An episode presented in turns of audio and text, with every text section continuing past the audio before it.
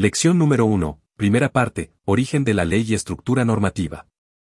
La ley de derechos y deberes que tienen las personas en relación con acciones vinculadas a su atención en salud, tuvo una discusión y tramitación de más de una década pues comenzó a debatirse en 2001, y tres gobiernos más tarde fue publicada, ya que nace a la vida del derecho en octubre de 2012. Conozcamos la evolución de la Ley 20.584, su estructura normativa, incluidas todas sus modificaciones, y la finalidad de sus la reforma a la salud del presidente Ricardo Lagos Escobar.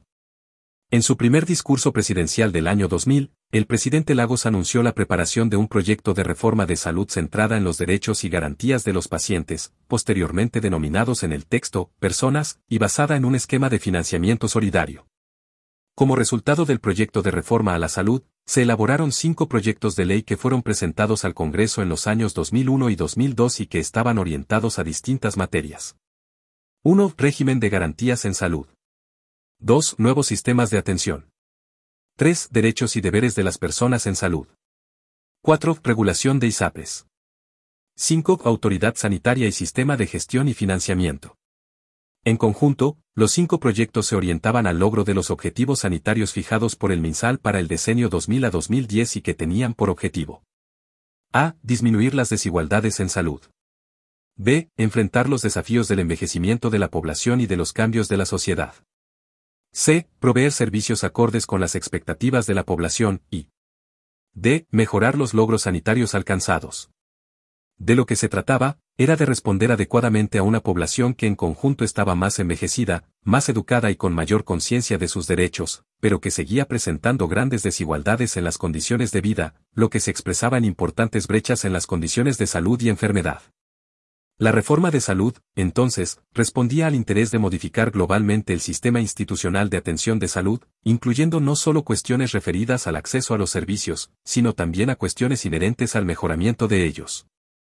Se trataba, entonces, de materias relacionadas con calidad de atención, recursos humanos, relación prestadores-usuarios, participación y derechos ciudadanos, administración y financiamiento, entre otros. De acuerdo a los valores y principios orientadores definidos en la reforma a la salud se intentó crear un nuevo sistema institucional de salud que 1. Asegurara el derecho a una atención de salud adecuada. 2. Tendiera a reducir las desigualdades en salud que son evitables e injustas, lo que se conocía como inequidades en salud. 3. Fuera solidario, mediante un esfuerzo intencionado, para que los más vulnerables tuvieran igual garantías que los más favorecidos. 4. Propendiera a una mayor eficiencia en el uso de los recursos, e 5. Incorporara la participación social en salud, reconociendo a las personas como usuarios y ciudadanos ante los cuales el sistema de salud debe dar cuenta de la calidad, efectividad y oportunidad de servicio, así como del uso eficiente de los recursos. Mensaje 1 a 347, 2002.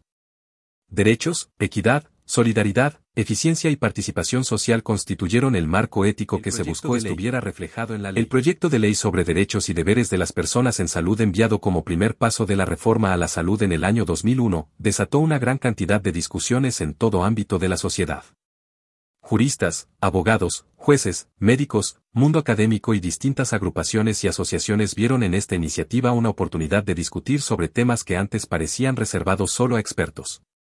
Hablar sobre derechos de los pacientes se hizo algo común en hospitales y universidades, y la consagración legal del consentimiento informado atrajo el interés de académicos, profesionales y religiosos.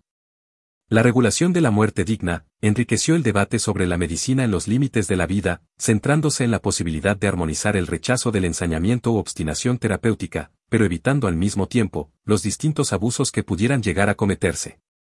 Es por ello que el Ministerio de Salud convocó a médicos, funcionarios de la salud, abogados, académicos y otros profesionales, para debatir sobre el proyecto de ley. El interés demostrado en estos temas fueron recogidos en el enriquecedor debate de la H Cámara de Diputados, lo que incluso dio origen a diversas mociones parlamentarias. Mociones parlamentarias. La primera moción la encontramos en el año 2000, boletín número 2597 a 11, sobre derechos de los pacientes, presentado por los diputados Guido Girardi, Antonio Leal, Adriana Muñoz, María Antonieta Saa y Salvador Urrutia, la última, del año 2006, boletín número 427011, con el mismo nombre, presentada esta vez por los ahora senadores Guido Girardi, José Antonio Gómez, Alejandro Navarro, Carlos Ominami y Mariano Ruiz Esquide. Influencia del derecho internacional. La inspiración de los derechos garantizados en la ley, fueron recogidos de distintos instrumentos de derecho internacional, tales como pactos, convenios y declaraciones dictados en el marco de la Organización de las Naciones Unidas, como de la Organización de Estados Americanos. Entre otros, Cabe señalar la Declaración Universal de Derechos Humanos 1948, Declaración de los Derechos del Niño 1959, la Convención Americana de Derechos Humanos 1969, la Convención contra la Tortura y otros tratos o penas crueles, inhumanos o degradantes 1984 y la Convención sobre los Derechos del Niño 1989. Dichos instrumentos se tradujeron en preceptos jurídicos concretos, adaptados a las distintas situaciones del quehacer sanitario. Por ello, más que proponer derechos nuevos, el proyecto de ley buscó la explicitación de derechos contenidos en dichos instrumentos internacionales y en la propia constitución política vigente, pero aplicados esta vez a las situaciones concretas que se producen en la atención de salud. El 1 de octubre de 2002 entró en vigencia la Ley de Derechos y Deberes de los Pacientes que establece cuáles son los derechos y deberes de las personas en relación con las acciones vinculadas a su atención de salud. La iniciativa legal resguarda principios básicos de atención en salud, disposiciones que se aplican tanto en el sector público como privado. Estos principios son 1. Dignidad de las personas. 2. Autonomía de las personas en su atención de salud. 3. Derecho de las personas a decidir informadamente. 4. Respeto de los menores de edad. 5. Respeto de las personas en situación de salud terminal. 6. Respeto de la autonomía frente a la investigación científica. 7. Respeto por las personas con discapacidad psíquica o intelectual. 8. Confidencialidad de la información de salud. 9. Reconocimiento al derecho a la participación ciudadana en salud. 10. Marco legal para la tutela ética en los servicios asistenciales. Como podemos ver esta ley viene a fortalecer el eje principal de la salud pública en nuestro país, 584, articulado y modificaciones. La Ley 20.584 sobre derechos y deberes que tienen las personas en relación con acciones vinculadas a su atención en salud, se organiza en 5 títulos y 43 artículos, aunque numéricamente leamos 39. Título y normas generales. Título 2. Derechos Artículos de las personas en su atención de salud. Artículos 4 al 32, más los artículos 5 bis, 5 ter, 5 quater. En este título encontramos las más significativas y numerosas modificaciones a la ley. Se agrega en el párrafo segundo a la letra B del artículo 5 una norma que establece la obligación de realizar acciones concretas de contención, empatía y respeto por el duelo de cada madre u otra persona gestante que hayan sufrido la muerte gestacional o perinatal, así como también para el padre o aquella persona significativa que la acompañe. Se han incorporado en el párrafo tercero del derecho a la atención preferente los artículos 5 bis, 5 ter, 5 quater definiéndose en este último artículo el concepto de cuidador o cuidadora y en el párrafo quinto sobre el derecho de información, particularmente en el inciso primero del artículo 10, una nueva regla sobre derecho de información para niños, niñas y adolescentes. En el párrafo cuarto se incorpora un nuevo inciso segundo que dispone el derecho de acompañamiento a niños, niñas y adolescentes hospitalizados o sometidos a prestaciones ambulatorias con la única excepción que de ello derive un peligro para el paciente u otros pacientes. Para mujeres en trabajo de parto, con igual regla de cuidado y seguridad anterior.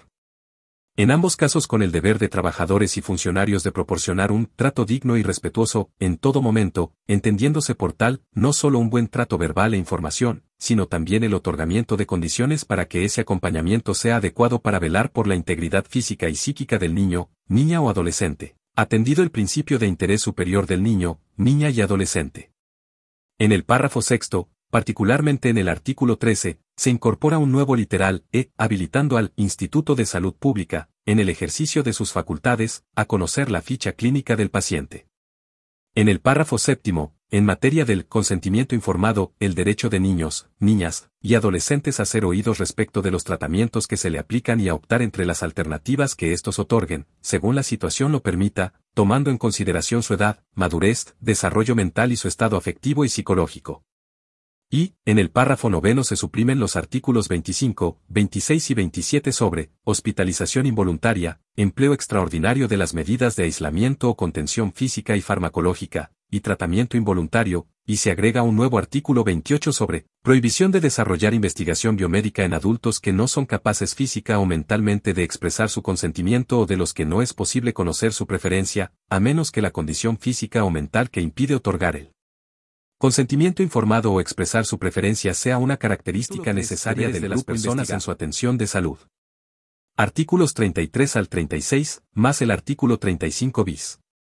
En este título durante diciembre de 2019 se incorporaron dos nuevos incisos, el cuarto y quinto, en el artículo 35 cuya finalidad es que la autoridad del establecimiento podrá requerir a quien corresponda los medios de seguridad adecuados para asegurar el normal desenvolvimiento de las actividades desarrolladas en esta, impidiendo el acceso de la o las personas que porten armas o artefactos incendiarios, sin perjuicio de que, si el tribunal decreta una medida cautelar que impide el acceso del imputado al establecimiento de salud, no se considerará que aquel incurre en quebrantamiento de la misma si ingresa a este cuando exista un peligro grave para su vida o salud, y un nuevo artículo 35 bis en el cual se regula el derecho a la defensa de los funcionarios de prestadores públicos y privados. En el caso de los funcionarios de prestadores públicos se remite al artículo 90 del Estatuto Administrativo. Título 4 del cumplimiento de la ley. Artículos 37 y 38, y Título V. Disposiciones varias. Artículo 39. Hoy estamos a de portas de cumplir una década de vigencia de la ley como ha pasado el tiempo. Conozcamos los reglamentos de la Ley 20.584 sobre derechos y deberes que tienen las personas en relación con acciones vinculadas a su atención en salud. La ley dispone de ocho reglamentos. Estos comenzaron a dictarse en 2012 siendo el último de fecha 22 de julio de 2020. 1. Decreto Supremo 2 de 22 de julio de 2020, Ministerio de Salud, reglamento que regula el derecho a la atención preferente dispuesto en la Ley número 20584.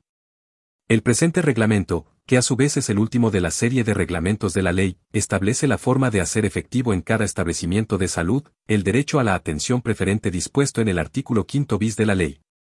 2. Decreto Supremo 23 de 7 de diciembre de 2012, Ministerio de Salud, Comisión Nacional de Protección de los Derechos de las Personas con Enfermedades Mentales.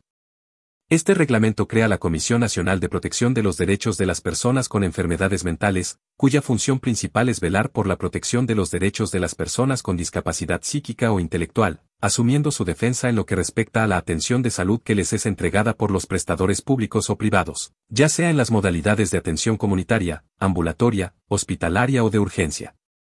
3. Decreto Supremo 31 de 26 de noviembre de 2012, Ministerio de Salud, Reglamento sobre entrega de información y expresión de consentimiento informado en las atenciones de salud. Este reglamento tiene por finalidad regular cómo las personas aquejadas de enfermedades o situaciones relacionadas con su salud deben ser informadas de los alcances de las mismas y de los medios disponibles para su tratamiento, mantención y recuperación, en su caso, y la necesidad de reconocer el derecho de las personas a negarse a recibir determinadas prestaciones de salud. 4. Decreto Supremo 35 de 26 de noviembre de 2012, Ministerio de Salud, Reglamento sobre el procedimiento de reclamo de la Ley número 20584. Este reglamento tiene por objeto regular el procedimiento al que se sujetarán los reclamos que efectúen las personas, en contra de los prestadores institucionales de salud, públicos y privados, tales como hospitales, clínicas, consultorios, centros médicos, laboratorios y otros de similar naturaleza, en relación al cumplimiento de sus derechos garantizados en la Ley número 20.584. 5. Decreto Supremo 38 de 26 de diciembre de 2012, Ministerio de Salud, Reglamento sobre Derechos y Deberes de las Personas en relación a las actividades vinculadas con su atención de salud. Este reglamento regula las disposiciones de la Ley número 20.584, sobre derechos y deberes de las personas en relación con las atenciones de salud que reciben, que no han sido normadas en forma específica como por ejemplo, que los prestadores adopten para la atención de las personas con discapacidad física, los resguardos y mecanismos estructurales que faciliten su acceso expedito a su atención de salud de manera oportuna y de igual de 26 de noviembre de 2012, Ministerio de Salud, Reglamento sobre requisitos básicos que deberán contener los reglamentos internos de los prestadores institucionales públicos y privados para la atención en salud de las personas de la Ley número 20584. Este reglamento, contempla los contenidos básicos, que cada prestador institucional público o privado, de atención abierta o cerrada, deberá contemplar en sus respectivos reglamentos internos con el fin de proporcionar a los usuarios información acerca de las normas de ingreso, estadía, visitas y egresos así como los procedimientos asociados al funcionamiento interno del establecimiento. 7. Decreto Supremo 41 de 15 de diciembre de 2012, Ministerio de Salud, Reglamento sobre fichas clínicas. Este reglamento regula el contenido, almacenamiento, administración, protección y eliminación de fichas clínicas de manera de resguardar el correcto empleo, disponibilidad y confidencialidad de las mismas. 8. Decreto Supremo 62 de 8 de julio de 2013, Ministerio de Salud, Reglamento para la Constitución y Funcionamiento de Comités de Ética Asistencial.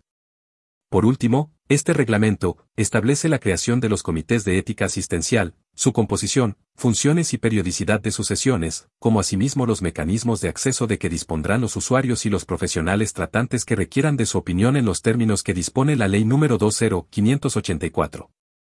Es importante tener presente no confundir a los comités de ética asistenciales con los comités de ética científicos. Estos últimos se regular, a partir de la Ley 20.120 sobre investigación científica en el ser humano, su genoma, y prohíbe la clonación humana, en el Decreto Supremo 114 de 19 de noviembre de 2011 del Ministerio de Salud.